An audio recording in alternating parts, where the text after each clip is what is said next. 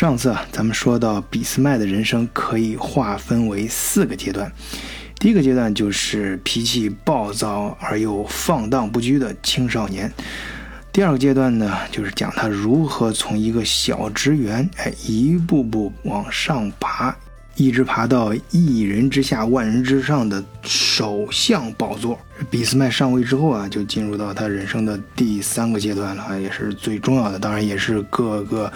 呃关于俾斯麦的文章啊，包括一些传记啊，浓墨重彩的一段人生啊，因为它意义太重大了，就是如何实现德意志的统一的。当然啊。这个统一啊，呃，我个人认为啊，嗯，应该分为两段啊，啊，并不是像很多媒体甚至是历史书上已经成为定论的，就是一八七一年，普鲁士的国王，哎，就是老威廉，在法国凡尔赛宫的静厅里面登基，哎，宣布德意志统一了，然后各个这个邦国也臣服，表示，呃，这就这这作为一个标志事件，这个我并不反对，但是我有新的看法啊，我觉得之后经过一系列努力，才真正。实现了德意志的统一，当然这个，呃，嗯，更详细的我在后面来慢慢给大家讲啊。呃，这里我是嗯，先把时间线给大家理清楚啊，就是这一段人生啊，就是他第三段人生啊，我们可以简单粗暴的把它分成两段两部分啊，呃，或者是上下集吧。上集就是到一八七一年以前啊，可以说是一扫。众邦，呃，然后统一了德意志，把这个北边的丹麦、南部的奥地利和西边的法国呀，哎，是拉拢了再打，然后打完了再拉拢，哎，这你像拿破仑三世啊，还有哈布斯王朝呃王室的这些人啊，他可以说都是，呃，欧洲政界的这些老油条了，那他们都被俾斯麦玩的团团转啊，你想想他多厉害。但是如果说这段历史显示了俾斯麦高超的政治手腕和出色的军事才能的话，当然这也让他成为欧洲无可争议的啊一等一的最出色的这个政治家。那么后面发生的这些事儿啊，呃，他所显示出来这些手段呀，我觉得堪称是。出神入化，哎，可以进入到封神的境界了啊！具体的咱们后面聊啊啊！反正我就是把他的第三个人生阶段分了一个上下集，然后我们再看他人生的第四个阶段啊！哎，我看很多地方说到这一段的俾斯麦的时候，往往都会提到一个咱们中国经常用的一句话啊，叫做“呃，兔死狗烹啊，鸟尽”。功藏，哎，就是说，俾斯麦前面建立了这么大的丰功伟业啊，但是新王登基之后，哎，他也不得不被迫辞职，呃，就是卸甲归田吧，隐居在汉堡，哎，那后来还有这个李鸿章啊，跟他可能是惺惺相惜吧，呃，到那儿到汉堡这儿还专门来，呃，游历欧洲的时候，专门拜访了俾斯麦，哎，这李中堂当年留下的这些东西啊，哎。就摆在俾斯麦博物馆里，一进门最显眼的地方啊！我去俾斯麦博物馆故居的时候，还专门在咱们群里面给大家做了图片直播。哎，当时我们家领导就带着他们那些小姐妹们，就是在旁边森林里面采蘑菇。我呢就是去了博物馆。哎，这这说起来话长了，咱不扯了啊！从这一期开始吧，咱们就跟大伙好好聊一聊俾斯麦。哎，这个。比中堂大人的哎那些有意思的故事。换一个视角，也许世界大不一样。以德国视角，晚醉为你评说天下事。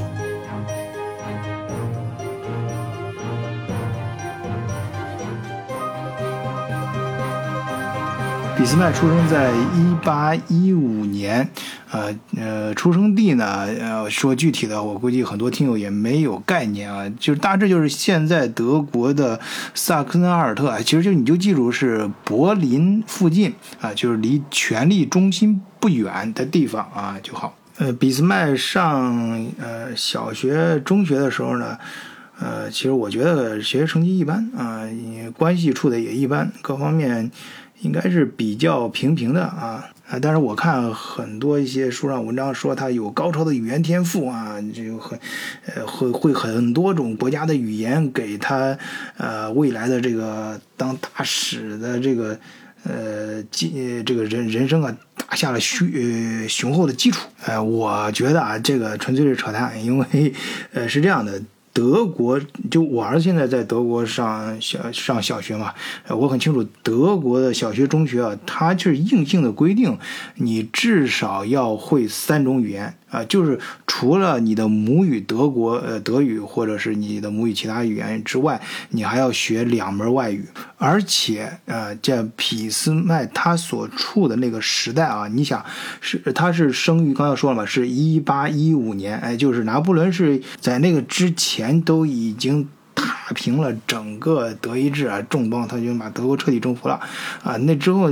德国也痛定思痛嘛，尤其是普鲁士打的，他就只剩下。呃，马格德堡周围那一片地儿了，就最后就惨的不行了，让他的皇后啊出来去找呃拿破仑求情，呃，给他能不能再留一片地儿什么的，然后他就把自己后面其实很多故事，大家在其他文章里面也看到过，就是德就是想说什么德国从那儿开始痛定思啊，不是说错了啊，是普鲁士从那之后痛定思痛啊，开始在德在整个普鲁士的境内啊，非常的重视教育。而且从中小学就开始啊，从很小的时候从娃娃抓起。所以说后来普鲁士打败法国的时候啊，这老毛奇啊，就是说，的，德国的胜利是在他们小学的讲台上就已经决定了。其中一个重要表现啊，就是在他们中小学的课程设置上都非常的严格，内容也是很丰富啊。当然，相对来说啊。就是让普鲁士的孩子一定要学更多的东西，啊，从小就变得思想就非常的强壮，所以他们的中小学啊，学很多门语言是很正常的一件事情。好，这是俾斯麦中小学它的一个大环境。那我们再看他的小环境，他的家庭啊，就俾斯麦他出生在一个贵族家庭，哎，这俾斯麦他的原名叫奥托冯俾斯麦。哎，我在前面很多期节目里面也多次提到过啊，我相信很多听友也熟悉这一点啊。德国 这个名字里面加个冯，哎，一般都是贵族。而俾斯麦的这个名字里面的这几个字母呢，也是大家在德国就是在德国生活过的人啊，都是经常能看到的这个字母啊。当然，它的原名真正那个原名是很长的啊。呃，但是咱们比较标准的说到俾斯麦的时候，他的名字就是 Otto 冯俾斯麦啊，Otto 就是 O T T O 啊，现在是德国第三大电商吧，第一、第二就是亚马逊跟易贝嘛，然后第三个最大的电商平台就是这个 Otto 公司啊，当然它也是个老家族啊，就是 O T T O。然后 Bismarck 啊，这个很有意思。我相信，首先是在德国旅游的人，你在很多城市基本上都能看到有 Bismarck 的雕像啊，就石像。啊有的地方甚至有就就有那个广场啊就，Bismarck Platz。哎，这种你稍微留意一下。一般一个每个国家都是这样，最有名的开国的那那些伟人啊，一般都会用他们的名字来很多地方作为命名。哦，还有一个地方就是有一种矿泉水叫 Bismarck，是这个牌子啊。我不知道其他地方，但至少在汉堡这一片儿很多超市里面都有这个牌子的矿泉水。而且我这半年多不是住了几次医院嘛，啊，就我住院的时候啊，医院里面提供的矿泉水就是 Bismarck 这个牌子的矿泉水。哎，这扯东扯西的，一不小心又又老毛病又犯了，又扯太多了啊！跑题跑的有点严重啊！我们拉回来说，这个俾斯麦他的小环境，就是他是，呃，个传很传统的贵族家庭的这样一个环境啊，就是呃，父亲是老贵族，这个非常的保守，非常的传统。有自己的庄园，啊，也当过兵啊，为国家服役过啊，就非常传统的，有点这个忠君爱国的这方面思想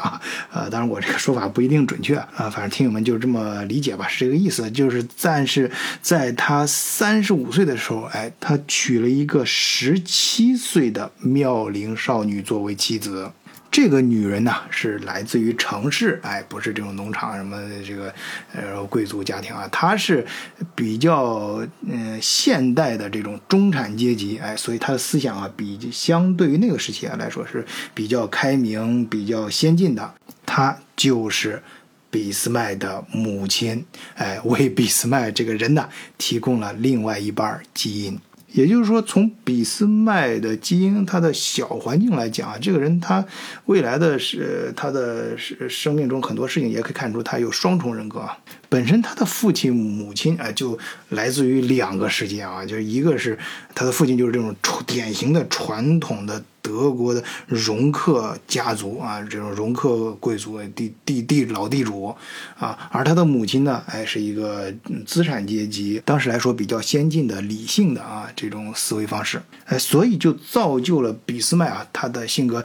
既呃非常的暴躁啊，脾气很大，而另一方面又非常的理性，思维又非常的缜密呃，他很容易暴跳如雷发火，而与此同时又充满了魅力啊，对旁边的人又很有吸引力。这种性格特质啊，在他大学时光和青年时期啊，就展示的淋漓尽致了。哎，你比如说，他十七岁进入格林根大学的时候，就经常上课的时候带牵着一个大狼狗，啊，穿的也是滴溜当啷的，就类似于现在那些比较潮的啊那些年轻人。但是他又动不动跟人决斗啊。据说他的呃格林根上上学的时候，没没多长时间啊，那那他去格林根就上了，呃。说是一年，我估计一年都不到啊！就那短短时间就进行了跟人进行了二十七次决斗。反正你想吧，这种状态他学习能好得了吗？估计哥们儿在那边也是读不下去了，很快就转学。哎，在就是他十七岁的时候，他是是一五年生吧，他十七岁就是一八三二年。那到一八三三年的时候，就是第二年就直接转学去柏林了。哎，就是那个。柏林大学读法律系啊，哎，说到这个柏林大学啊，可能很多听友就觉得挺有意思。到柏林的时候，怎么找不着柏林大学了啊？其实柏林大学就是现在的洪堡大学和柏林自由大学。哎，由于历史原因，他们东西德分裂的时候，当时把柏林大学一拆为二，东柏林分到这半栏呢，就是洪堡大学。哎，我相信很多听友。到柏林旅游的时候啊，你们肯定对这地方并不陌生。因为你们从布兰登堡门下穿过的时候，呃，一定会接着去林荫树下大街走一走，一直走到林荫树下大街的头儿，哎，那就是洪堡大学。当然，再往那边是柏林 Dom 那个大教堂，然后是中间是是埃及博物馆，博物馆岛吧，就那一片有很多重要的一些古迹。然后我们把这个镜头拉回来啊，就是大家看到这个洪堡大学的时候，觉得哎，这怎么古色古古香的，建的跟宫殿一样，还不错啊。它当时就是宫殿，而且是王子宫。这就是我刚才提到的普鲁士被拿破仑打败之后，痛定思痛。特别重视教育的另一个佐证，就是你想吧，当时他被打败之后啊，就是就被打光了，就是穷的叮当响了，都没钱了，硬是把自己的王子宫拿出来作为大学的校舍。然后大家在那个大学门口看到的那几个雕像啊，就是洪堡兄弟，就是他们创立的那个大学。这个洪堡大学当年就是德国评第一轮评精英大学的时候，居然没有被选上啊！当时所以那个。那个校长就怒了嘛，就说我你们这太不把我们当回事了。因为为什么呢？因为这个洪堡大学，呃，当然后来分家之后叫洪堡大学，以前是柏林大学啊，它是非常非常有名的，有名到什么程度啊？它是近代所有现代大学的鼻祖。哎，为什么这么说呢？因为洪堡兄弟在劝立这个大学的时候，他提出了一个啊，教育与科学并重的这个思想，这个就是现代大学的一个。基本框架，啊，也就是说。发明现代大学这个东西，就是就是这这个大学是怎么来的？这个现代意义上的这些大学啊，就是从洪堡大学、洪堡兄弟创建这个大学，他们那时候提出来的办学理念和思想啊，就是人家人家比你把它比喻成一个产品经理吧，人家打造出来这个这个最初的产品模型，哎，然后现在这大学什么的，就是在这个模型下衍生出来的现代各种各样的大学，哎，这个不是我自己说的啊，这是公认的，公认的。哎，所以各位以后去柏林的时候啊，你去林荫大街的时候，你们闲逛的时候别老老盯着那个奢侈品店啊什么的，那那其实没什么看头。啊，这你你去周围那些老建筑啊，尤其是走到洪堡大学，没事去看一看啊，甚至啊你去里面转一转啊，跟里面的学生啊交谈交谈啊，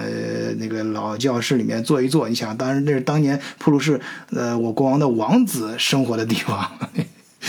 啊，好，我们不往远处扯啊，接着回来说。就是俾斯麦到柏林大学之后去干什么事儿呢？呃，他从呃红那个哥廷根大学转过来之后，就是到柏林柏林大学就学了法律，就是一八三三年到一八三五年。大学读完，进入社会之后干什么呢？哎，这顶上他爹跟他妈啊是有分歧的。他爸呢，就是更刚才提到更传统的这种呃老家族贵老贵族嘛，就是希望他当兵啊。这个当兵是很重要，对于德国的贵族来说啊，一定要当兵。就是在德国的军队里面啊。军官一定是贵族出身才行，呃，就就呃，当然这是过去啊，不是现在，不是现在的德国啊，就是一战一战那时候和一战之前吧，这个欧洲的贵族啊，他是有一定讲究的啊，人家这个贵族主要突出的是要有贵族这种精神啊，所以你看每年这个瑞士滑雪不是很有名，瑞瑞士那个滑雪堆里面啊死的。每年都会有欧洲皇室的人啊葬身于此啊，但是每年人家都去，这就要说明他他身为这个欧洲的贵族，他就要有一定要有不怕死的精神啊，就要特别是国家需要你的时候，那就又要敢冲锋在前，呃，所以这个传统的贵族啊他一定要有军队的这个。经历啊，要去去上过战场、打过仗啊，最好在负过伤、流过血。哎，俾斯麦他爹呢就是这样的人，他爷爷也是这样人，所以他希望俾斯麦长大之后也要去当兵啊。但是他母亲不这么干，这也是当什么命，一定要从政啊，要要要要当官儿。那这俾斯麦大学毕业之后走入社会干什么呢？啊，当然后来的事实证明啊，俾斯麦基本上啊同时实现了他爹跟他妈的要求啊，两个愿望都实现了，既成为欧洲一等一的政治家啊，也是一个出色的军事家啊。当然，万丈高楼平地起啊，大学之后他呃学的是法律嘛，先当一个小书记员啊，从最基层的这个公务员开始干起，呃，但是这哥们儿刚入行的时候不大顺啊，呃，干的不很开心，呃，尤其是那时候他爱上了一个贵族的姑娘啊，跟人家还订婚了啊，当然那女的也愿意啊，就是俩人都准备结婚了啊，但是呢，他结婚的时候这要有聘礼啊。这要花钱的，这钱不够，不够怎么办呢？哎，这时候俾斯麦就犯了一个，当呃一个男人没钱的时候啊，我不知道女人有没有啊这种情况，就是当他没钱的时候最容易犯的一个巨大的错误啊，就是去赌场里面挣钱。哎，因为好多时候啊，人被逼上那个绝路的时候，精神高度紧张，很容易。选择这种错误的极端的行为去解决金金钱的 这个问题，而且是很多那种性格非常硬的那种人啊，很容易这么干。呃，但是选择这个解决方案的人往往都不会太成功啊，俾斯麦也不例外啊。当时他走进赌场之后呢，不仅把就是没挣到自己的想结婚用的钱，而且还把自己原来仅剩的那点钱也输进去了，那就是说彻底没钱了。那这婚还结不结啊？呃，那这个后面很多很多听友就会能想，那后面可能会。会会发生这种我们经常看到的言情剧这样，那妻子不顾一切反对，没钱我也跟你，咱俩私奔逃婚。哎，可惜没有发生这样的剧情，啊，没钱了就是没钱了，这个贵族大小姐也没招啊，那咱们这婚就结不了了啊，于是两人就退婚了。我不知道这个退婚的贵族大小姐，如果知道以后这哥们儿能够成为，呃，普鲁士的首相，能够成为统一德意志帝国的第一个呃宰相啊，也成为德国的伟人的话，啊，他会不会是后悔？但是。留给俾斯麦年轻的这个青年啊，心中是一片狼藉和无限的这种悲伤。你想，当时在金钱上他输的是，呃，连本钱都没了，是一贫如洗。呃，一塌糊涂，在感情上也被人家抛弃了。你可以想象，当时年轻的俾斯麦，他心中是多么的灰暗。我甚至怀疑那个时候他心里曾经或许萌发过自杀的念头。啊，当然我们都知道后面的历史走向啊。那么俾斯麦他是怎样走过这样一段他人生的至暗时刻，又是怎样实现人生的逆袭的呢？哎，咱们今天就暂时讲到这里，欲知后事如何，且听下回分解。再见。